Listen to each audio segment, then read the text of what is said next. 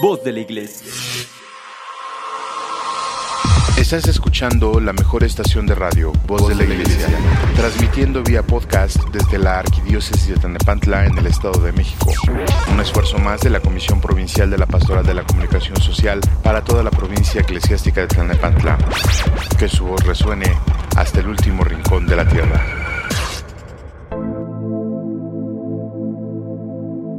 Muchas gracias, estimado Radio Escucha, por estar con nosotros en este viernes 11 de febrero del año del Señor del 2022. Agradezco mucho su preferencia y la oportunidad que nos da para llegar a usted a través de este medio. Gracias también por compartir este link con sus familiares y amigos, pues para hacer más grande esta comunidad, ¿no? Le doy la más cordial bienvenida a este su programa en la línea de la fe, como cada viernes a las 5 de la tarde. Hoy estamos dando inicio con un nuevo tópico, de manera general así muy muy amplia. Con este programa vamos a adentrarnos un poco más eh, en la dimensión física de la persona, es decir, vamos a hablar de nuestro cuerpo. Este envase, si lo queremos ver así, donde reside el alma y que a través de él es como podemos interactuar con nuestra realidad en cualquier momento del tiempo que sea. Durante los siguientes programas vamos a analizar diferentes aspectos de nuestro cuerpo, aspectos que sin duda pues tienen mucho que ver con lo que somos, con lo que hacemos, con lo que tenemos y sobre todo con lo que decidimos, porque todo lo que hemos visto en programas anteriores como el trato de las emociones, por ejemplo, pues tienen una seria repercusión en nuestro cuerpo y nuestro cuerpo pues es fiel muestra de lo que sentimos y es increíble, de verdad es increíble la forma en que todo esto nos afecta y afecta de forma física. Uno diría, es que quizá solo son cosas intangibles, como las cosas que no podemos eh, ver ni oler nos pueden afectar más, mucho más, que aquellas cosas que sí podemos ver y que sí podemos oler. Además de esto, pues también se hace necesario entender que nuestro cuerpo contiene los sentidos que perciben este mundo, ¿no? Y que nuestro cerebro tiene la capacidad para interpretar todo esto y darle un lugar en la memoria, como lo platicábamos en el segmento, en el programa anterior. Además también de que los eh, aspectos del cuerpo que veremos pues están muy ligados a aspectos trascendentales, es decir, el cuerpo no solo es para interactuar en esta realidad, sino también es la entrada eh, para que la sinergia de esas cosas, de todo lo que hacemos, se transforme en aspectos que perjudiquen o beneficien nuestra línea vertical. Hablando de forma coloquial, eh, por el cuerpo es de donde se manifiesta tanto el pecado como la obra salvadora, tanto el pecado como la gracia. Decía yo en otros programas que la lengua es de, donde brota agua dulce o agua amarga. Esto lo tomamos de la Biblia, recuerda. Y si bien es cierto que solo es un conducto, por ejemplo en este caso el órgano que es la lengua, también es cierto que ese conducto tiene que ser gobernado. Eh, también platicaremos aspectos relacionados a nuestro cuerpo que son parte inherente a él, como la enfermedad, la sexualidad, la alimentación y cosas, cosas que pensamos que quizá no sean tan relevantes y cuando las empezamos a analizar vamos a descubrir que quizá cosas que quizá no sabíamos y dentro de esto pues también quizá hay algunos temas que nos causen estupor o quizás simple rubor, pero se hace necesario tocarlos porque de otra forma pues entenderíamos poco. Y recordemos que mientras menos entendamos de las cosas, menos las vamos a solucionar o menos vamos a poder hacer una aportación que valga. En el transcurso de estos programas vamos a revisar también el cuerpo desde el punto de vista de la iglesia, eh, obviamente, y no podemos dejar de lado el documento y los documentos sobre la teología del cuerpo desde donde veremos la dimensión santa, si así le podemos llamar, que con nuestro cuerpo, o bueno, mejor dicho, con lo que nuestro cuerpo puede hacer, podemos aspirar a ella, a la santidad. Pero recordemos que no eh, el mismo cuerpo, o mejor dicho, el mismo cuerpo tiene dos aristas. Eh, es la parte física y la parte etérea, por hablar de forma general. Lo que diríamos, eh, si hacemos una analogía con las computadoras, es que el software de las computadoras es la parte etérea, la parte que no se puede tocar ni ver, y el hardware es todo lo que utilizamos para poder ver ese software. Eh, para dejarlo un poquito más claro, eh, por ejemplo, un, clarísimo ejemplo de hardware que nos decían en la escuela, pues es el monitor que usted ve en la computadora, el teclado de su computadora, el mouse de su computadora. El software es todo lo que contiene la computadora, todos los programas, eh, los editores de texto, las hojas de cálculo, la forma en que usted entra a Internet, todo eso es mediante algo que se llama software, son programas. Y bueno, pues, propiamente la definición de software y hardware, para terminar la, de, la definición, Pues soft significa es este eh, algo suave, el hard obviamente es algo duro.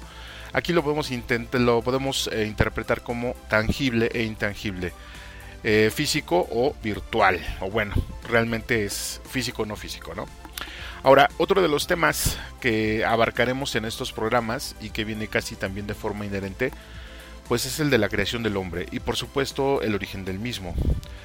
Considero que se tiene que platicar este tema porque dentro de lo que el hombre es, eh, pues no podemos pasar desapercibido el hecho de cuál es su origen, ¿no? Porque al final es una pregunta trascendental que puede dar respuesta a otra. ¿Cuál es el objetivo del hombre? Pero no tocaremos estos temas de forma filosófica, bueno, sí un poquito, pero también eh, nos vamos a adentrar un poco, un poco más a la parte física, a la parte práctica, ¿no? Y créame cuando le digo pues que están bastante interesantes porque nos pueden ayudar a mejorar el concepto que tenemos de nuestro propio cuerpo, que dicho sea de paso, también trataremos aquí. Eh, es forzoso que veamos un poco la parte filosófica en el estricto sentido de las definiciones y a lo mejor un poquito más allá, porque si no, no vamos a poder entender tampoco la parte práctica. Eh, bueno, sin duda, pues todos, todos tenemos un concepto diferente del cuerpo, ¿no? Este concepto lo vamos a explorar un poco más en los siguientes segmentos, como le decía, pero de entrada podemos decir que este concepto determina la forma en que lo vamos a tratar.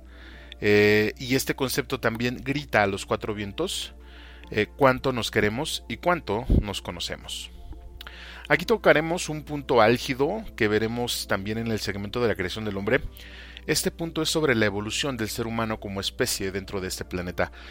Un concepto que ha desatado mucha controversia porque el católico creyente, o sea, el que no se mete más allá de la misa anual a la que va, considera que la ciencia debe de estar separada de la fe. Y esto es interesante porque es un pensamiento de Colorado que está premiando a la juventud tristemente y que la educación formal está promoviendo a rajatabla, ¿no? Eh, escuelas totalmente laicas. Sí estoy de acuerdo en la parte de la laicidad, sí estoy de acuerdo en que algunas cosas se deben de tratar de forma específica y de forma social, pero recordemos en todo lo que hemos visto en estos programas que todo todo recae finalmente en la fe.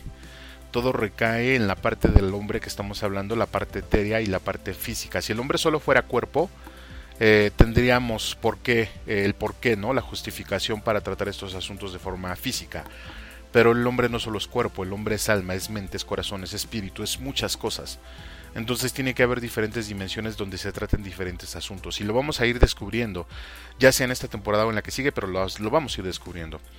Eh, en fin, aquí tocaremos puntos pues muy interesantes eh, en, este, en este apartado propiamente, en la parte donde estamos hablando de la evolución del hombre vamos a tocar puntos muy interesantes sobre este tópico, no solo con el afán de, pues, de levantar ámpula, bueno, sí, un poco, va con ese afán, pero no tanto, ¿no? O sea, va más con la intención de que aquellos que ya se encuentran en una, una posición específica tengan la capacidad de argumentar mejor sus tesis y o escuchar los argumentos de las otras posiciones que pueden ser más interesantes todavía y sobre todo más enriquecedoras.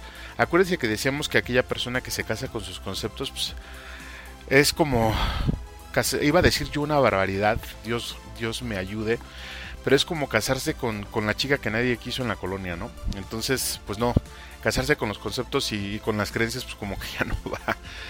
Y esto es algo pues más interesante todavía, porque cuando los jóvenes preguntan a los adultos sobre este tema, pues muchos adultos no tienen ni uh, nada de idea eh, sobre esto, ¿no? No saben qué responder.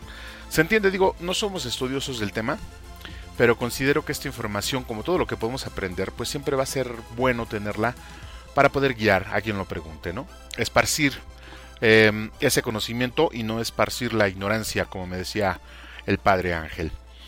Eh, también tocaremos el tema sobre si el hombre es producto de la casualidad o si tiene un objetivo.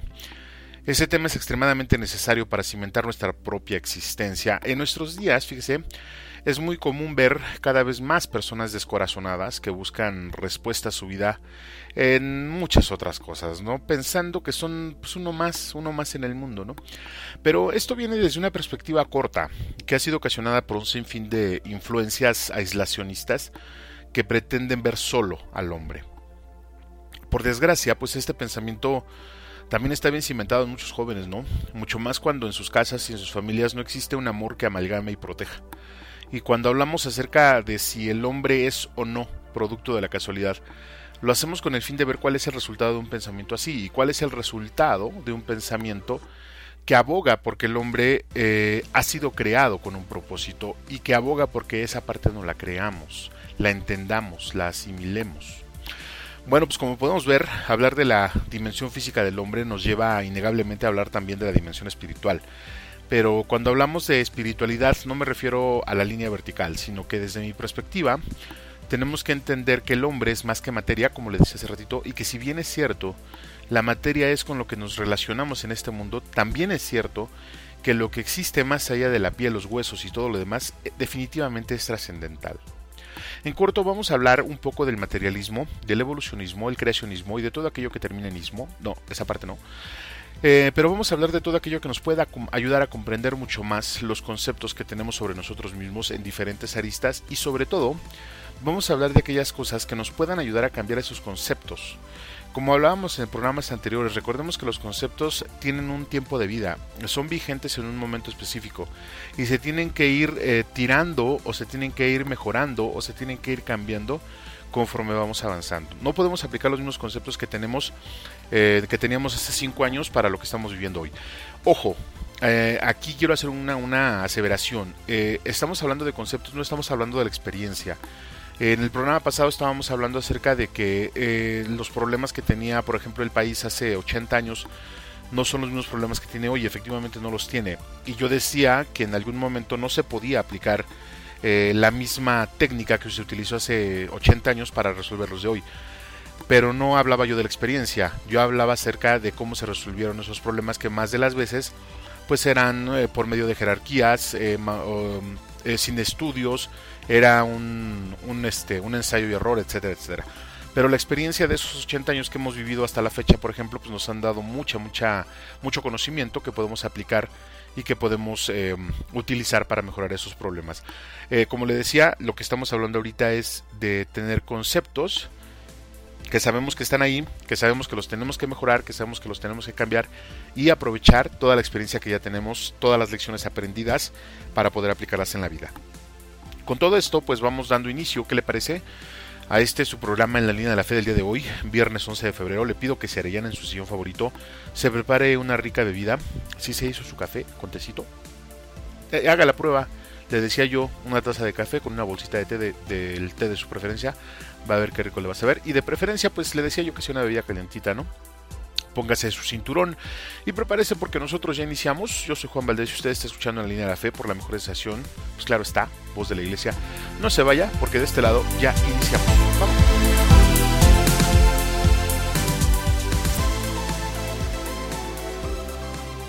Tengo mil dificultades, ayúdame. De los enemigos del alma, sálvame. En mis desaciertos, ilumíname. En mis dudas y penas, confórtame. En mis enfermedades, fortaléceme. Cuando me desprecien, anímame. En las tentaciones, defiéndeme. En las horas difíciles, consuélame. Con tu corazón maternal, ámame. Con tu inmenso poder, protégeme. Y en tus brazos al expiar, recíbeme. Virgen del Carmen, ruega por nosotros. Amén. Agradecemos tus comentarios y opiniones en nuestras redes sociales. Facebook, Arquidiócesis de Tlanepantla. Twitter, diócesis-tlane. Instagram, Arquidiócesis de Tlanepantla. O visita nuestra página www.tierradelmedio.org.mx.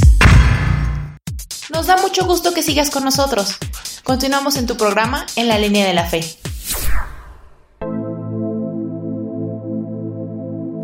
Continuamos con nuestro programa en la línea de la fe y le agradezco su preferencia. También le agradezco que me dé la oportunidad de llegar hasta su espacio y su tiempo a través de este medio. Gracias también por sus comentarios que nos hace favor de dejar en las redes sociales y gracias por compartir este link con sus familiares y amigos, pues para que esta comunidad crezca más y podamos tener eco de las diferentes ideas que presentamos y que tratamos de argumentar en este espacio. Le pido de la manera más atenta que siga cuidándose mucho por esta pandemia que pues aún, aún está lejos de terminar y sobre todo atendamos, que atendamos las indicaciones de las autoridades de salud que nos invitan a seguir utilizando el gel, el cubreboca, a desinfectar las superficies y a evitar las aglomeraciones y el contacto físico. Pero pues recordemos que hay que reforzar el acercamiento social con la sana utilización de las redes sociales y de los mensajeros instantáneos que mucho nos han servido en estos últimos dos años. Recuerde que cuidándose usted también pues nos cuida a todos. Y mire, si usted nos acaba de sintonizar, déjeme le comento que el día de hoy pues empezamos a hablar del tema de la dimensión física del hombre. Es decir, hoy empezaremos a hablar de nuestro cuerpo en relación a la parte física y en relación obviamente a la parte divina. Eh, a la parte social también, pero en otros programas. En este y en los siguientes programas, concretamente empezaremos a platicar de estos temas sobre la dimensión física que van desde la comprensión de la aparición del hombre en la Tierra hasta la ancianidad, pasando por la sexualidad y las pulsiones que nuestro cuerpo presenta, junto con la gobernabilidad que debemos aplicar en la carne y la sabia e inteligente utilización de los sentidos. Eh, son temas eh, que considero que no, no, se habían tocado o si se, se habían tocado de, de, alguna manera muy pero muy limitada, sobre todo eh, en los programas anteriores y que no se tratan también mucho en los círculos religiosos, ¿no? Y es que se comprende, o sea, a pesar de que el cuerpo humano es por donde se manifiesta el pecado, aunque se escuche purista, es al que menos atención le ponemos, porque se trabaja quizá mucho sobre el alma, la conciencia, la mente, pero no se pueden mejorar estos aspectos si no se entiende el cuerpo, que es nuestro envase y receptor de todas las percepciones sensoriales que más de las veces no se comprenden. Estas percepciones recordemos que siempre van a venir del exterior. Digo, sé que la formación eclesial se enfoca en la evangelización, no obstante, considero que la educación sobre nuestro cuerpo y persona pues es complemento de esto, porque el hombre no solo es alma y espíritu, es materia, y si no entendemos la materia, será complejo entender los efectos que las percepciones sensoriales nos transmiten, porque entonces siempre les daremos una mala interpretación y entraremos al oscurantismo o estaremos alimentando la creencia de que castigando el cuerpo se logra la purificación del alma. Que dicho sea de paso, pues esta parte ya la tratamos, pero si se hace necesario, vamos a incorporar también el tema en otro programa para que quede más claro. Pero antes de continuar con el tema del día de hoy, permítame saludar a todos nuestros amigos que nos escuchan en esta provincia eclesiástica, en las diócesis de Cuautitlán, Texcoco, la diócesis de Nezahualcóyotl, Valle de Chalco, Ecatepec, la diócesis de Teotihuacán, de Izcali también, y por supuesto la diócesis de Tlanepantla. Gracias por estar con nosotros y aprovechamos también para enviar un cordial saludo a todos los jóvenes que están pues macheteando en la escuela, luchando a veces con adversidades eh, económicas, sociales o vivenciales. Eh, quiero decirles que no están solos, jóvenes, no están solos. Hay muchas personas que están pidiendo por ustedes para que se solidifiquen como columnas fuertes del incierto futuro que nos espera.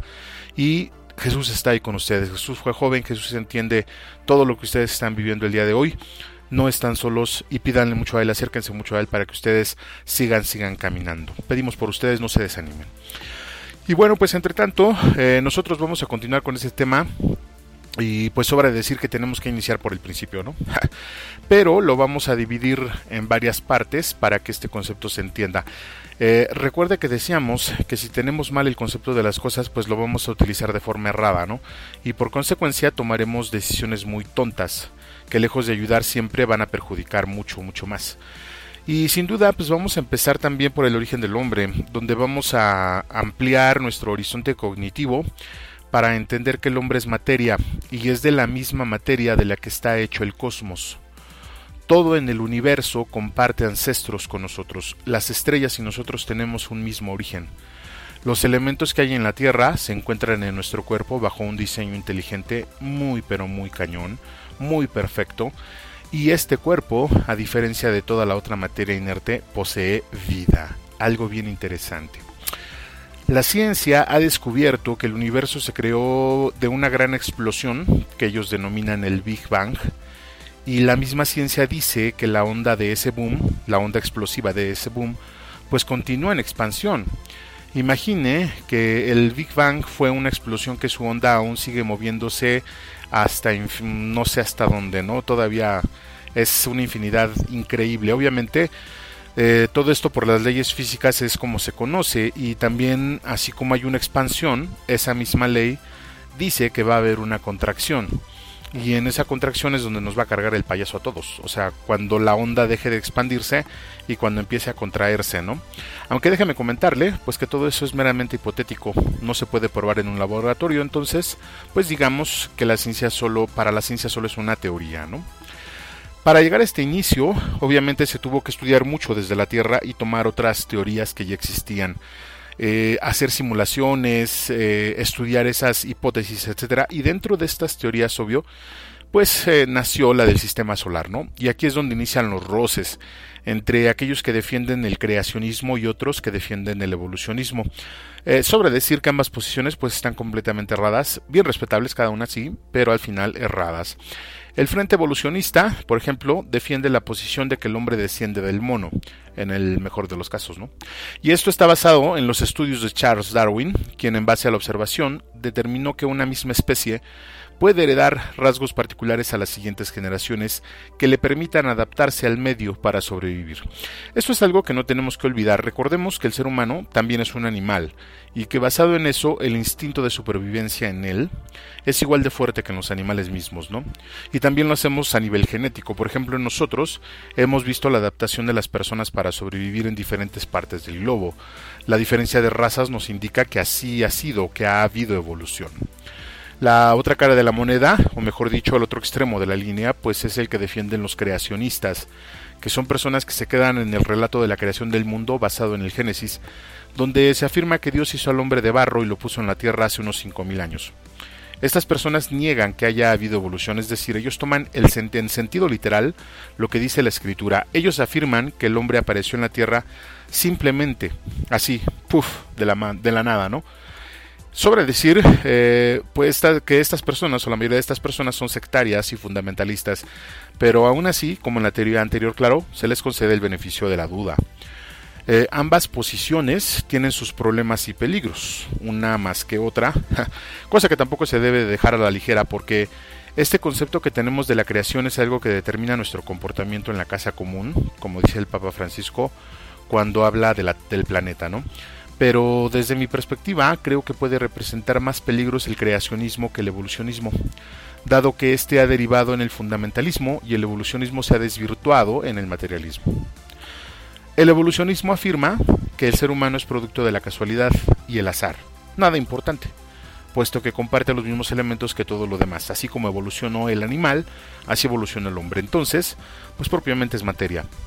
Esto demerita sin duda el valor del hombre, no ante los ojos de Dios, sino ante los ojos del propio hombre, pues siendo el hombre materia, se puede usar y tirar, se puede disponer de sus partes, se puede incluso comercializar. Eso también es el materialismo. Mientras que el creacionismo, por otro lado, eh, pone al hombre por encima de la creación total, afirma que el hombre, bueno, eh, cuando digo hombre me refiero a toda la raza humana, ¿ok? ¿Va? Bueno. Ah, afirman que el hombre es dueño y soberano de este planeta. No consideran que el hombre es parte de la creación, lo que hace que se despierte soberbia en el hombre y éste no respete el medio en el que vive ni reconozca la dignidad de cada ser que hay en él. Recordando que hay diferentes tipos, claro, diferentes tipos de dignidad. Como le decía, pues ambas cosas son extremos de una línea, aunque la mayoría no estén de un lado o del otro peligrosamente, tampoco están en el medio. En el medio, donde prevalece la razón, pues es donde se piensa que hay otra confrontación, ¿no? Claro, mm, bueno, lo piensan quienes no conocen y no es una confrontación en sí, es la sinergia del punto de vista de dos cosas que vienen de la misma fuente, la ciencia y la iglesia, o mejor dicho, el pensamiento eclesial y el pensamiento científico. En este medio, es decir, sin ser evolucionistas y sin ser creacionistas, es donde se da este roce. Si bien es cierto eh, que la Iglesia tuvo una época en la que quemaba a los científicos por sus aberraciones, también es cierto que con el tiempo y el esfuerzo este pensamiento se ha ido modificando en base a los descubrimientos científicos basados en el mismo método, pues que básicamente son imposibles de refutar. Además de dentro que dentro de, este entendimiento, la Iglesia ha entendido que su labor más allá de la materia, eh, pero no deja de considerarla y mucho menos de tratarla. Por eso le comentaba al inicio que este tema no se toca mucho en las reuniones de los grupos religiosos y asumo que debería de hacerse porque es parte de, es parte de nuestra fe. Recordemos que nosotros somos materia, somos espíritu, somos mente, somos corazón. Eh, debemos de acercarnos un poco más a este tipo de conocimiento, pero quizá no se da en estos grupos, en las fuerzas vivas propiamente, eh, porque bueno, tal vez quizá no se tengan los fundamentos para hacerlo. Pero luego vemos la ciencia que se ha tenido que morder el labio para aguantar y aceptar que hay cosas que tampoco puede explicar, que solo teoriza y espera que sean más o menos ciertas, incluso como la misma teoría del Big Bang, que sigue siendo una teoría además de que la ciencia ha reconocido en muchos de sus más brillantes científicos que sin duda hay algo superior, alguien inteligente y que sería muy muy difícil aplicar las matemáticas para intentar explicar eso. Ahora, volviendo al hombre, desde mi perspectiva le comento, no dudo ni por un instante que el hombre pudo aparecer en la Tierra así nada más. Uf, como decíamos, una vez que fue creado, ¿no? Esto es por el simple hecho de que pues, Dios es Dios y puede hacer lo que quiera, es su creación. Incluso él puede romper sus propias reglas. Eh, recordemos que esto lo hace cuando canaliza un milagro a través de alguien, ¿no? Pero también eh, creo que después del Cristo se nos ha dado una perspectiva del Padre mucho más amplia con la que vemos eh, que la que vemos en el pueblo hebreo. El Cristo nos vino a enseñar que su Padre, nuestro Padre, lo es todo, que si lo vemos, y, mucho ojo con esto, que si vemos al Hijo, en Él estamos viendo al Padre, y que el Padre se manifiesta en su Hijo. Entonces, si la cruz nos hizo herederos del reino de Dios, quiere decir que Dios se manifiesta en mí. ¿Qué tendría de malo haber evolucionado del mono? Muchas personas se ofenden, no se consideran changos. Aunque el vello en el cuerpo y los modales pues digan todo lo contrario, ¿no? Considero que son dos cosas complementarias. Y esto no lo digo yo, simplemente hay que observar, no, no a los changos, no, no, no. Hay que observar. Eh, a esto yo le denomino el nacimiento del hombre espiritual. Imagine usted que el hombre proviene del mono y que este animal tiene que evolucionar para adaptarse y sobrevivir pero con cada generación el conocimiento heredado de forma genética lo hace más propenso al conocimiento y su sinapsis neuronal es más fuerte con cada generación. Hasta que un día, uno de estos seres que ya dominan el fuego y han hecho herramientas, pues descubre algo que le llama la atención y despierta una nueva dimensión de su propio conocimiento. Ahora imagine que eso sucede con todas las generaciones previas a Sócrates hasta que este fulano tiene una revelación y afirma que hay algo más grande que el hombre, introduciendo en el mundo la idea de una deidad. Desde mi perspectiva ese sería el nacimiento del hombre racional. Esto me deja muy en claro que cuando el alumno está listo pues es cuando se hace presente el maestro. Antes de Sócrates, por ejemplo, pues el hombre tuvo destellos de su origen divino eh, que no interfiere para nada con su constitución atómica, ¿no? Porque para entrar en este mundo, sí o sí, se tiene que tener cuerpo, pero esos destellos requerían un nivel de conciencia más amplio, más alejado de los simples instintos, requerían un vaso especial. Si no me cree esto, ve a los niños. Los niños de hoy tienen una capacidad de recepción muy amplia en comparación a los de hace 40 años, y esto es porque despertaron a un mundo al cual se tiene que adaptar, y aún así, a los niños no se les puede enseñar cálculo diferencial porque su capacidad de razonamiento aún es poca. Digo, hay, hay algunos que sí, pero la mayoría no. Entonces, apliquemos esto también a los seres humanos. En los albores de la humanidad, el hombre era como un niño. Fue creciendo y aunque no hemos madurado, estamos en el camino. Llevamos cinco años con el conocimiento de un Dios creador, por decir algo. Imagine lo que sabrán las generaciones en tres mil años. Estos cinco años son los dos mil años que lleva la humanidad.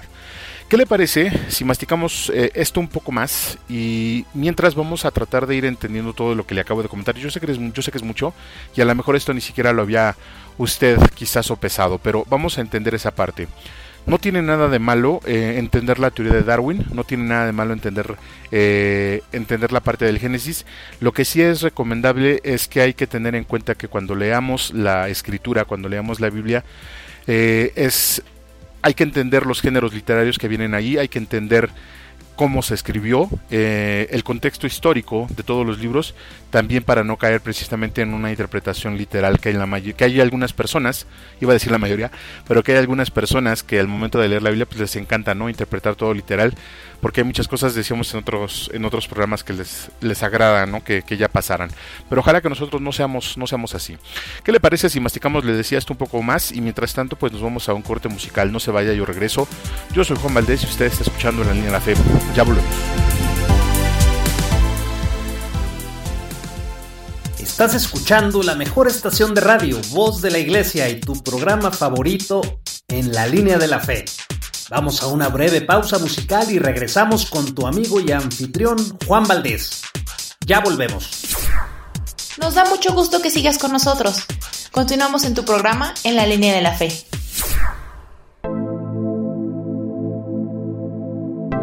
Ya estamos de regreso en este su programa en la línea de la fe. Gracias por su preferencia, gracias por su compañía y gracias por los comentarios que nos deja también en las redes sociales por donde estamos transmitiendo este programa. Les recuerdo que todos los programas de esta temporada y los de la temporada pasada los pueden encontrar en Spotify. Ahí nos pueden encontrar como en la línea de la fe y también encontrará otros programas eh, como Clic con Jesús, Somos Catequistas, Cántale a la Vida, Cristo Siempre Contigo, todos los programas que tiene nuestra estación de radio Voz de la Iglesia. Y si no los ve por ahí, pues lo invito a que visite los diferentes canales que tiene la diócesis para su difusión. Todos ya estamos en Facebook, en Facebook nos pueden encontrar como en la línea de la fe, Cántale a la Vida, Cristo Siempre Contigo, Somos Catequistas, Clic con Jesús, etcétera. Eh, lo invitamos, lo invitamos este, a que participe, a que los escuche. Hay muy buenas temáticas, hay muy buenas cosas que se pueden aprender. En esta semana también estaremos celebrando pues el Día del Amor y la Amistad, sin duda. Y pues hay que ponernos a tono, ¿no? Recuerde que celebramos el amor y la amistad.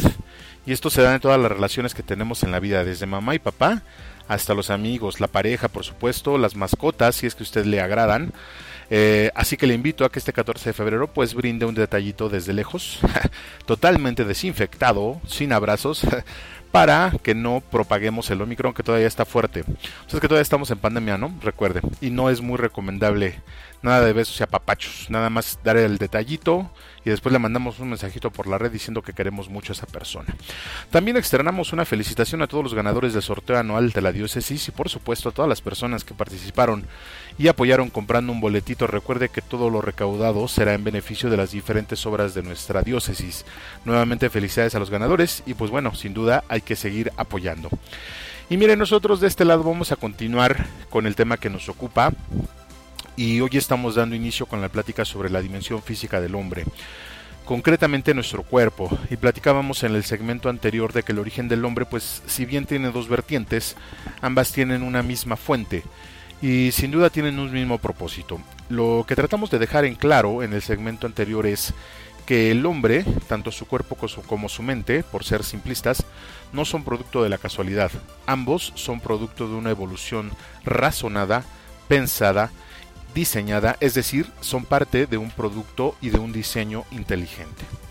Decíamos también que nuestro cuerpo es un órgano receptor de sensaciones que este mundo ofrece, no todos los estímulos exteriores, y a su vez decíamos también que es el único medio en el que nuestra alma, mente y espíritu pueden residir en este mundo. Y después de que el alma se desprende del cuerpo, este cuerpo se queda en esta dimensión y regresa a los materiales básicos, con los que está construido. Pero antes de eso, lo tangible y lo intangible trabajan de forma armoniosa. Esto es increíble. No, no sé cómo lo hicieron, no sé cómo nos diseñaron, no sé cómo nos hicieron, pero al final es nada más de pensarlo, de verdad, uff. Y se imagina usted que un recuerdo, como decíamos en programas anteriores, que un recuerdo pueda sostener o asociar olores, sabores, sentires, ninguna máquina puede hacer eso. Y se lo digo yo que soy tecnólogo o tecnócrata. No sé qué me quede mejor, pero pues me dedico a la computadora. Entonces, bueno, esta parte, la parte tangible y la intangible, pues trabajan de forma armoniosa. Trabajan juntos para crear la existencia durante, durante un tiempo determinado. Recordemos que todos tenemos caducidad. Nuestro cuerpo es único. Genéticamente podemos tener historia y relación con nuestros padres, pero no nos parecemos físicamente a ellos bueno, o sea, no somos sus copias, vaya. Ni siquiera los gemelos, ¿no? Los, aunque sean gemelos, gemelos, hay muchos que no se parecen entre sí, hay otros que son idénticos, pero la mayoría no. Eso quiere decir que cada cuerpo tiene su propia personalidad. Al ser único, pues es irreemplazable. Por eso es tan complejo encontrar órganos compatibles para los trasplantes. Nuestro cuerpo solo es uno, no hay trasplantes de almas todavía. Honestamente no ni creo que los haya pero a lo que voy es que con este cuerpo vamos a vivir el tiempo que dicte nuestra caducidad, o sea, el que Dios nos ha dado y disponga. Con este cuerpo vamos a llegar a ancianos y este cuerpo va a disfrutar o a padecer las consecuencias de las decisiones que tomemos en, en relación a él. A su vez, este cuerpo, que tiene mucho de instinto y que trae su propio software, le decía yo, siempre va a querer irse por ese instinto y nosotros tenemos un concepto de nuestro cuerpo que por desgracia nos lo van moldeando nuestros padres y la sociedad con todo su mercantilismo y que no ayuda, que no ayuda a cambiar ni a mejorar ese, esa programación inicial. El concepto que nosotros tengamos de nuestro cuerpo, o mejor dicho, del cuerpo a nivel abstracto y general, eh, va a determinar cómo nos comportaremos con él, cómo lo vamos a tratar y qué vamos a hacer por él. Desde la ropa que le vamos a poner hasta el grado de limpieza que le apliquemos y los cuidados que tengamos. Y aquí pues entra un concepto muy interesante. El cuerpo, así como es receptor de todos los impulsos que da el mundo, también es destino de todo lo que nuestra mente piensa. Es portador, donde se manifiestan nuestras creencias, incluso las que son propias de la parte psicológica específicamente, ¿no? ¿A qué voy? A que cuando nos compramos ropa, por ejemplo, eh, no pensamos muchas veces en que sea cómoda para el cuerpo, mm, ni la compramos por necesidad de cubrirlo de las inclemencias del tiempo. Pues, aunque así lo decimos, ¿no? Cuando nos preguntan, eh, simplemente la compramos porque esa prenda va a ayudar en algo a nuestra comodidad emocional. Aunque andemos apretando la panza todo el día, ¿no? Porque pues digo, compramos un pantalón dos tallas menos y creemos que nos va a quedar, pero pues no.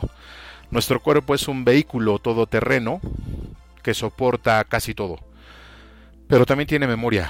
Llega un momento en la vida en que nos empieza a pasar factura por cada una de las cosas que le hicimos. Y hablo de él en tercera persona porque como dijimos en algún punto, si bien es cierto que nuestro cuerpo reside, en nuestro cuerpo reside el alma, la mente y el espíritu, el cuerpo es un ente aparte. Así lo decimos cuando nos referimos a él y decimos que le damos al cuerpo lo que el cuerpo pide, ¿no? No decimos lo que la mente pide para el cuerpo. Decimos lo que el cuerpo pide. Luego entonces, de este concepto también se deriva una relación entre lo tangible y lo intangible, decíamos, donde vamos a decir entre el yo carnal y el yo espiritual, con todos los conceptos que cada una de estas dos ramas tiene. Y esa relación es simbionte, uno depende del otro al 100, y ambos se dan beneficios.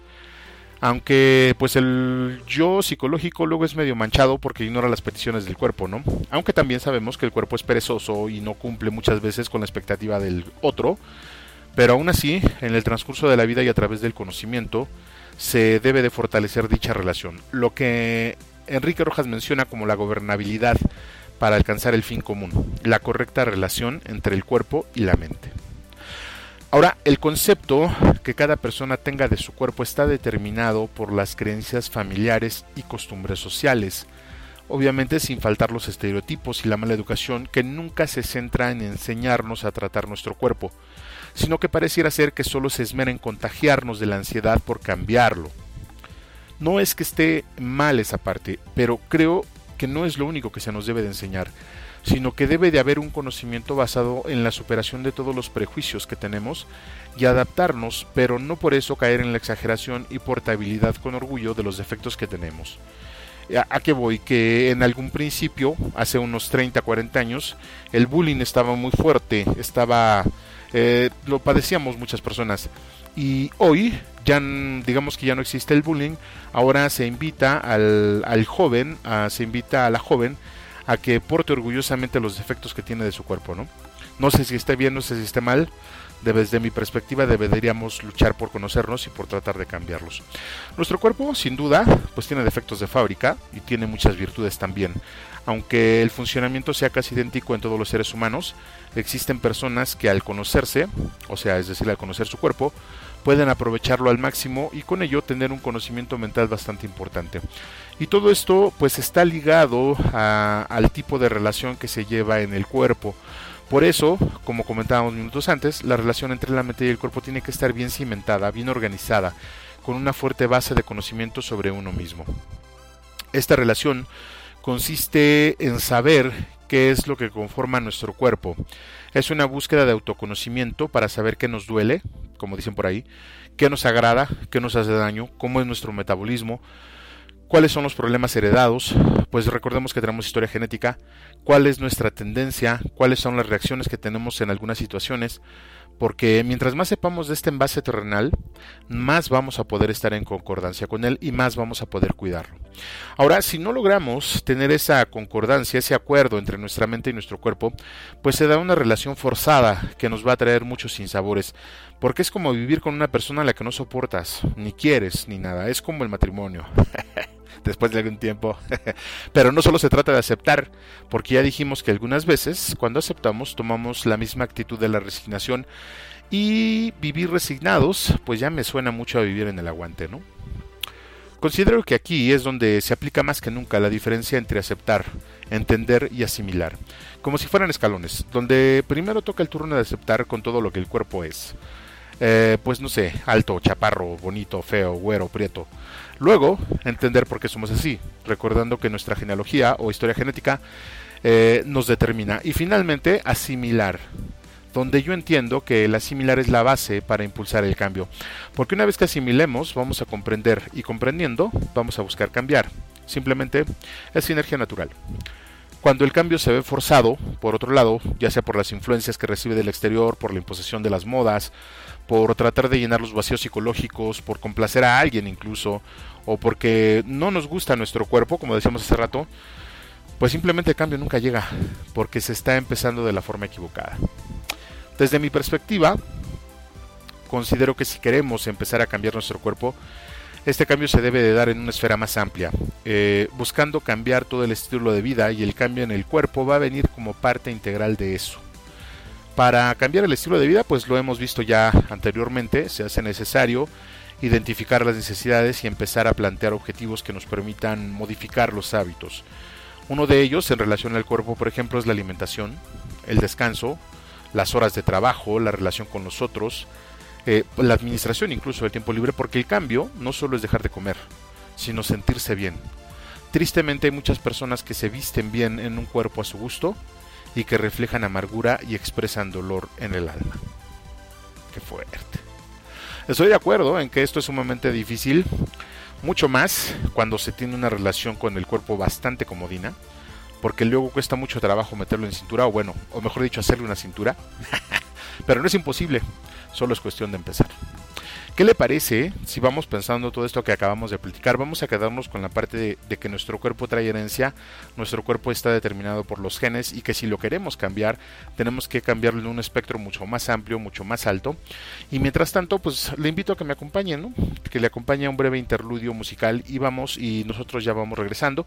Muchas gracias por su preferencia. Yo soy Juan Valdés y usted está escuchando la línea de la fe.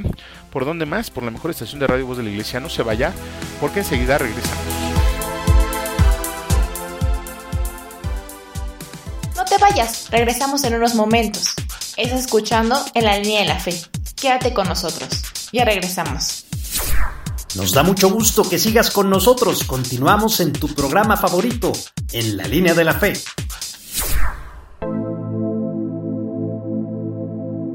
Continuamos con este su programa en la línea de la fe y le agradezco su tiempo y su preferencia. Le recuerdo que seguimos en pandemia. Por favor, hay que seguir cuidándonos y atendiendo las indicaciones de nuestras autoridades sanitarias, sobre todo en el uso de los implementos de salud como el gel antibacterial, el cubreboca y el distanciamiento físico, sin olvidar la desinfección de los lugares que usamos de forma común. Recuerde que si se cuida usted, nos cuidaba a todos. Estamos ya en la recta final del programa del día de hoy y continuamos con el primer tema de esta dimensión de la persona. Estamos hablando de nuestro cuerpo y todo lo que conlleva, o mejor dicho, todos los conceptos que nuestro cuerpo maneja y tiene. Decíamos que es importante entender estos conceptos porque mucho de lo que hacemos está basado en esto y es que las percepciones o lo que nosotros tomamos como percepciones dentro de nosotros se convierten propiamente en emociones que detonan otro tipo de cosas. La verdad es muy complejo poder explicar cómo es que funciona toda esta hiperred de terminales nerviosas y mucho más complejo es explicar cómo es que una percepción física se transforma en una emoción. Es algo increíble. Aún así, pues permítame compartirle una breve semblanza de cómo es que nuestro cuerpo influye y determina mucho de lo que somos, lo cual nos puede llevar a un dolor, un doloroso sendero con un fin igual de triste o nos puede llevar por un buen camino, con sufrimientos también, pero con un fin diferente. Insisto, todo sin duda está relacionado a los conceptos que tengamos de cada cosa. Primero tenemos que tomar en cuenta nuestros instintos. Esto es algo que no podemos dejar atrás. Quizá los hemos refinado, pero no podemos sacárnoslos de encima. El instinto es la, para la programación básica, la programación inicial que tiene el ser humano. Nos ha permitido, esto nos ha permitido sobrevivir y muchas veces, más de las veces, por desgracia nos gobierna. Por ejemplo, el momento, al momento de comer. El instinto, por no decir el animal que vive nosotros, nos pide comer más, porque tiene programado que el alimento es importante y que por experiencia, todas las generaciones anteriores, sabe que en algún momento puede llegar a faltar. Pero como nosotros ya refinamos el instinto, ahora, aunque tengamos mucha hambre, entra o debería de entrar la conciencia y nos dice que no lo hagamos. ¿Por qué? Porque al final podemos enfermarnos también, aunque en la quincena también llegue la quincena y tengamos que hacer luego compras de pánico, ¿no? Junto con lo anterior también vemos, por ejemplo, que despierta el instinto cuando nos agreden. El animal en nosotros despierta y respondemos a la agresión. Pero insisto ahora, como también ya el instinto ya está refinado, pues solo nos aguantamos el coraje, ¿no? Y continuamos nuestro camino, aunque luego terminamos con el estómago hinchado por la emoción y el coraje que hicimos por la agresión que no respondimos. Nuestro cuerpo es un manojo de instintos y debemos de conservarlos, pero también debemos de conocerlos y sobre todo debemos de gobernarlos. Le decía yo eh, eh, que yo interpreto la creación del hombre como cuando el hombre despierta el conocimiento cuando nace la conciencia, cuando evoluciona.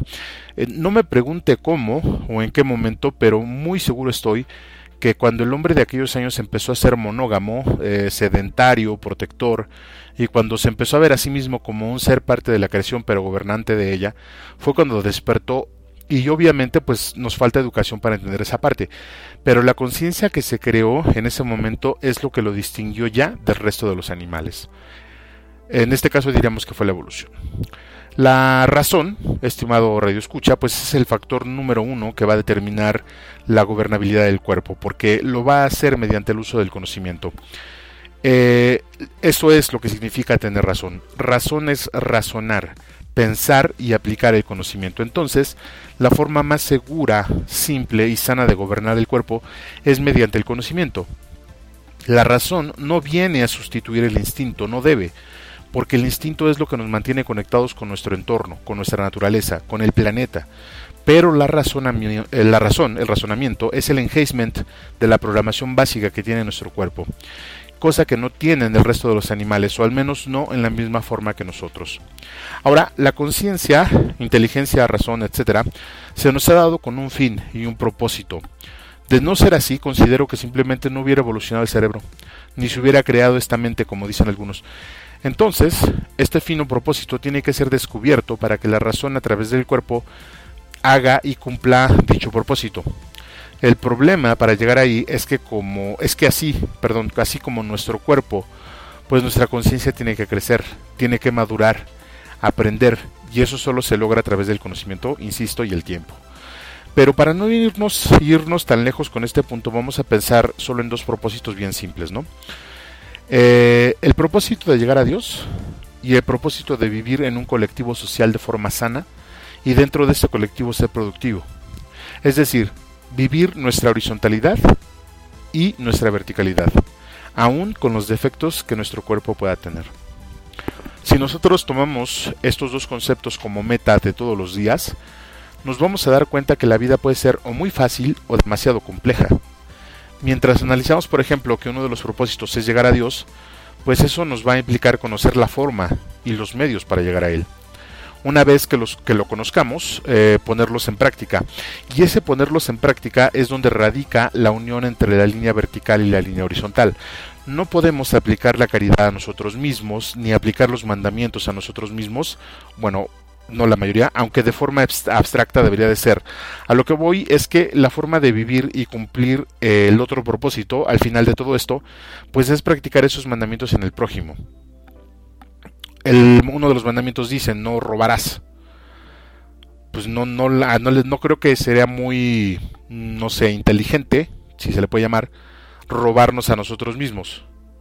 Y psicológicamente hablando podemos decir, no te robes el tiempo, pero ¿cómo aplicaría?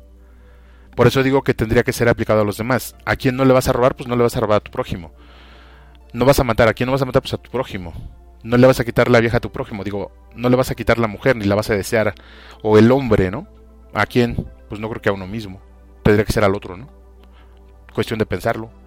Esa práctica también nos va a permitir completar los requisitos para llegar a Dios como fin último de nuestra existencia. Por eso le comentaba que si pensamos que no tenemos propósito en la vida, pues solo bastará con ver un poco a nuestro alrededor, donde hay muchas cosas que están pidiendo nuestra ayuda o colaboración y escuchar un poco más a fondo a nuestro cuerpo que de igual manera requiere la autoridad que lo encumbre y lo haga mejor y lo lleve por buen camino. Considero, estimado Radio Escucha, que ese es el propósito básico de todo ser humano. Si usted quiere, primero en la línea horizontal, cumplir con todo lo prescrito por la ley de Dios y por la ley natural. Esa ley natural que compartimos con otros seres dentro de esta creación y luego, con el estudio, con el discernimiento, dejar que Dios llegue a la vida. O lo podemos hacer también al revés, nos acercamos a Dios, discernimos y luego nos acercamos al prójimo. Aunque en este sentido considero que algunas veces se puede caer en la disparidad religiosa que nos aleje del verdadero, que nos aleja del verdadero concepto. No obstante, sí considero que se hace necesario vivir de forma cristocéntrica para no desviarnos del camino, como lo hemos dicho ya en otros programas. Considero también, estimado Radio Escucha, que debemos de ver nuestro cuerpo como el canal por el cual podemos percibir las cosas que nos van a dar o que le van a dar sentido a la vida. En el entendido de que el cuerpo es mente, corazón, espíritu, conciencia y saber las capacidades con las que ese cuerpo fue dotado y sobre todo saber que las podemos utilizar para hacer el bien o para hacer el mal, no solo a los otros, insisto, sino a nosotros mismos. Eh, mencionando un poco de esto, se hace necesario conocer ese cuerpo porque de ese conocimiento va a depender la calidad de vida que tengamos. Veremos más adelante eh, cómo las decisiones sobre nuestro cuerpo en cuestiones alimenticias, sexuales, sociales y otros hábitos contribuyen de manera determinante para que nuestra conciencia se vaya moldeando y nos vaya llevando por cierto camino. Pero también será interesante ver cómo nuestra conciencia puede gobernar a nuestro cuerpo de tal forma que podamos convertir ese cuerpo en un verdadero sagrario, como lo han hecho tantos hombres y mujeres a través del tiempo.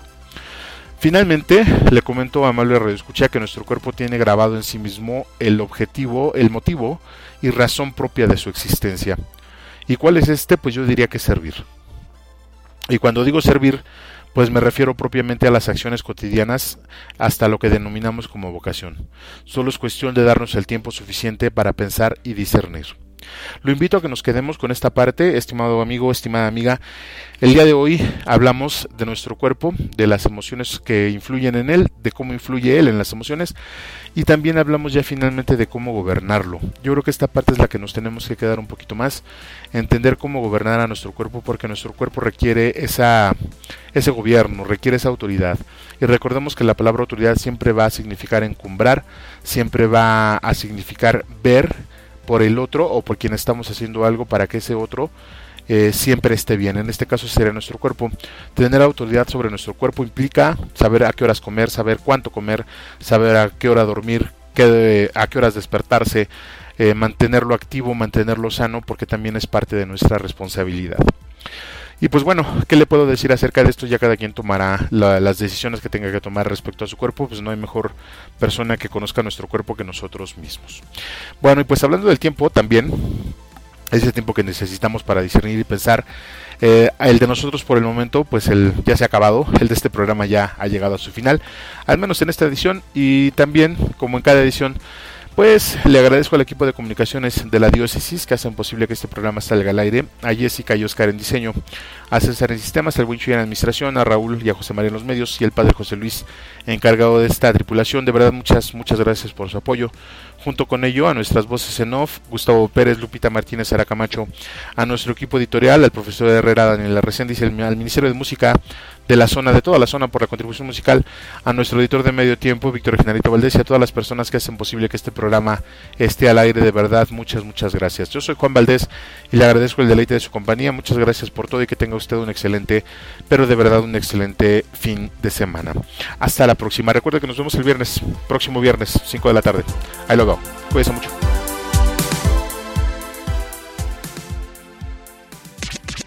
Gracias por acompañarnos en tu programa favorito en la línea de la fe.